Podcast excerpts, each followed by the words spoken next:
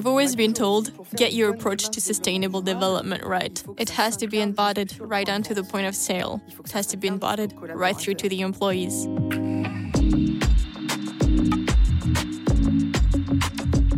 BNP Paribas Personal Finance invites you to discover On the Way, the podcast that explores the paths of responsible consumption. Entrepreneurs, people from the world of business, and researchers. On the Way gives a voice to those who, day after day, are helping to develop more sustainable consumption. Welcome, and I hope you enjoy listening.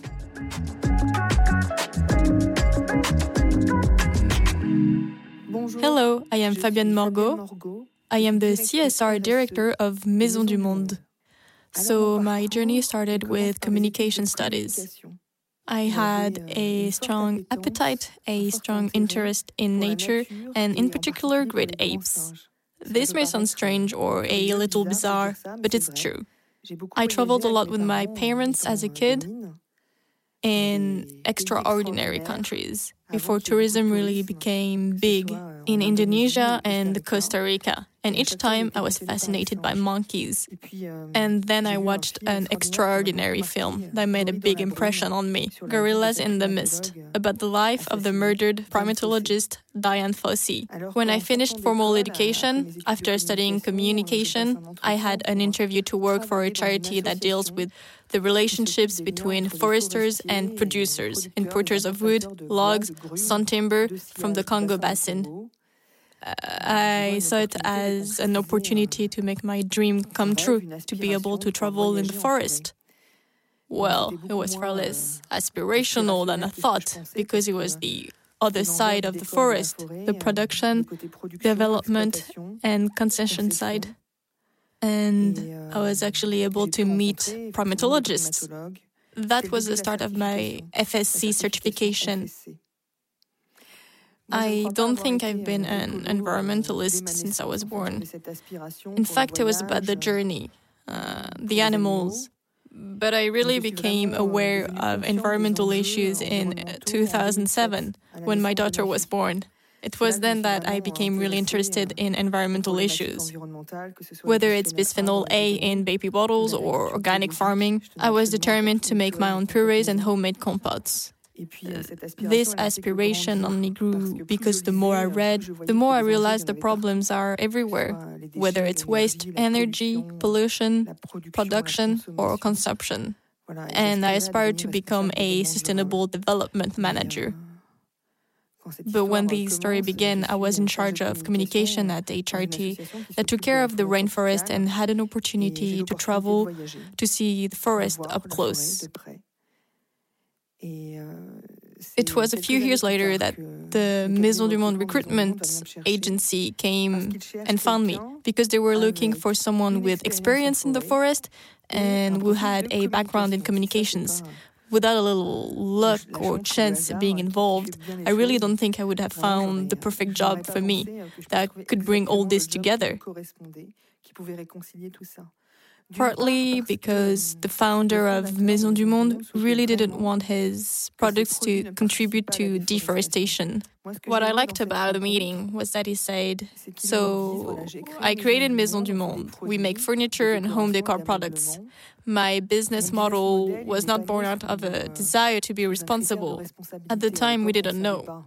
There you go. So I created my business and it has grown. Now I have a solid enough foundation to ask myself these kind of questions. I really want to take it on. Are you a leader in this approach? Will you be able to persuade people? So he wanted an activist. It was really important for him, hence my charity background. To carry out this kind of work, you need someone who is convinced and knows how to convince. You need someone who is willing to roll up their sleeves, come back and explain what's at stake. It's true that when we look back 10 years, it was like we had our pilgrim staff having to preach the good word, having to explain what was at stake. So I came back in 2010 as a sustainable development manager and found myself alone in the purchasing department because that's where the rubber really hits the road. We worked on supply chains and suppliers. As a welcome, I was given a catalog, a huge catalog, and I was told, look, you are sustainable development. I don't know why you're here, but apparently you do. and I had a blank page, a roadmap to develop. I thought, I don't even know where I start. How do I create a sustainable development strategy for a company?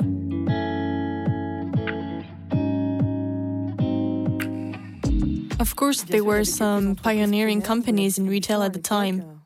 Companies like Monoprix or Nature Découverte had done a few things, but it was still visionary to set up a sustainable development department in a retail business. So I took my little catalog, flicked through, and then started looking at where most of the products were sourced from, where the suppliers were. And I went on factory tours. I went to Indonesia, China, and India, and I met the people. I set up traceability and certification systems that had to be convincing. We had to hold meetings to explain.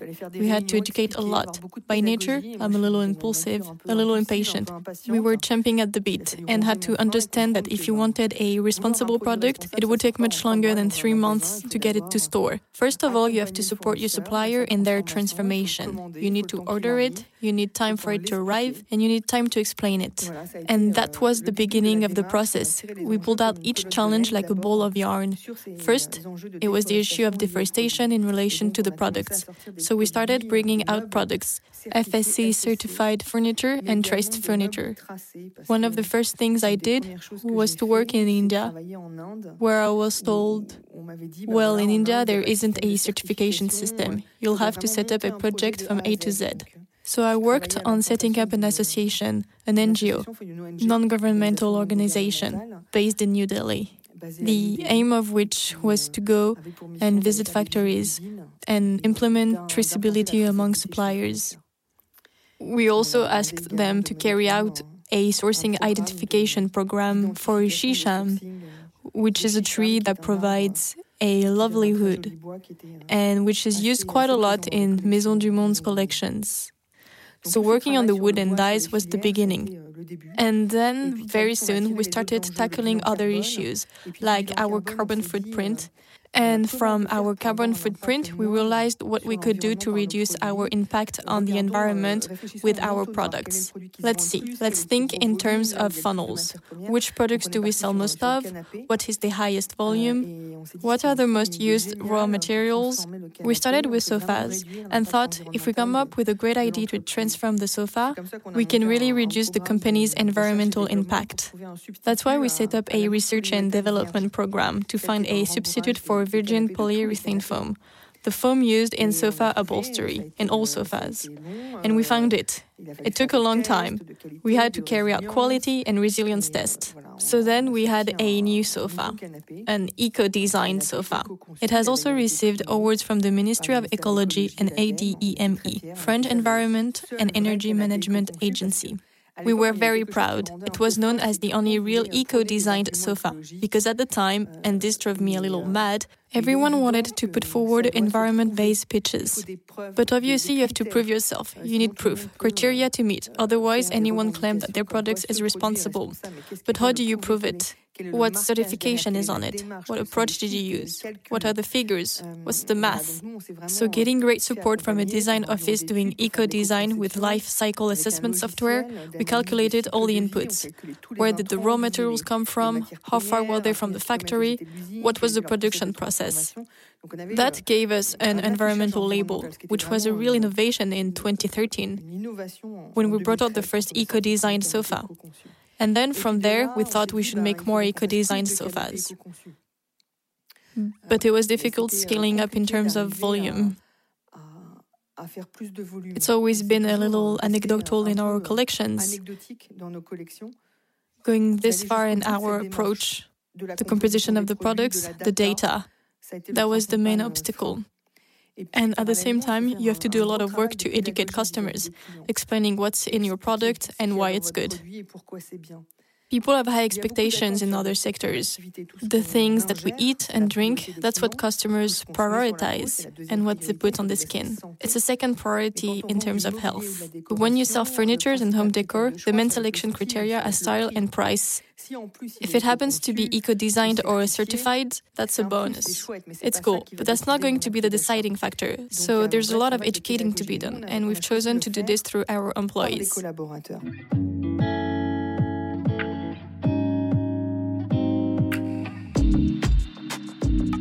Before putting up any kind of poster, any kind of advertising campaign, it's about giving direction to the employee, telling them this is what we do.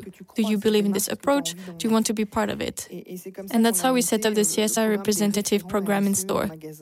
To have a trained ambassador, as well as the manager was guided by an online platform.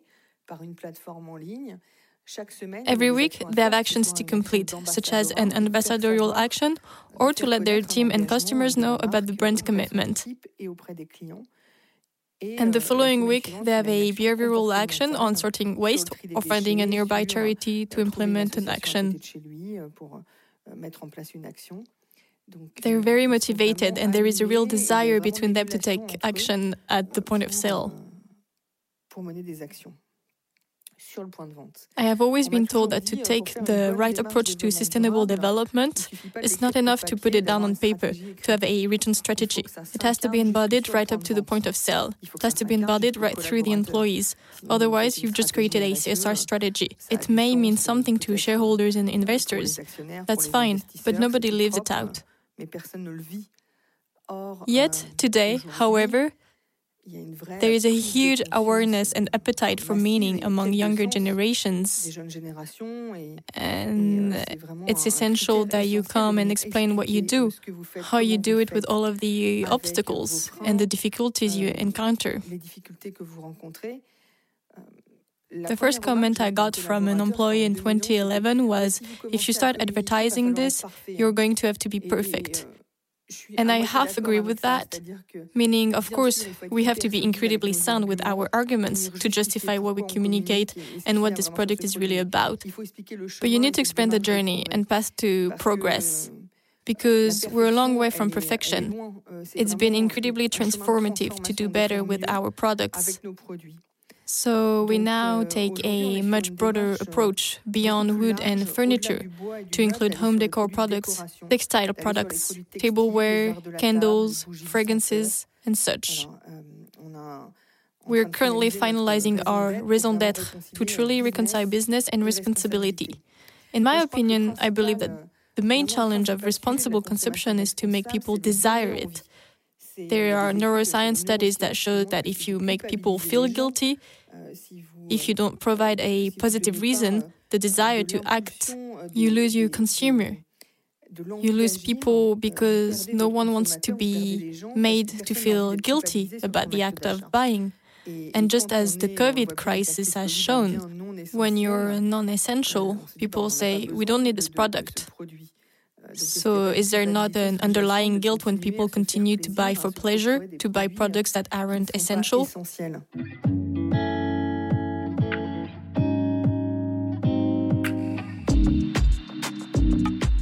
I really believe this is the great lesson that has sped up the approach to corporate responsibility that is COVID. You can see how it has strengthened weak signals, i.e., products that really meet new societal expectations.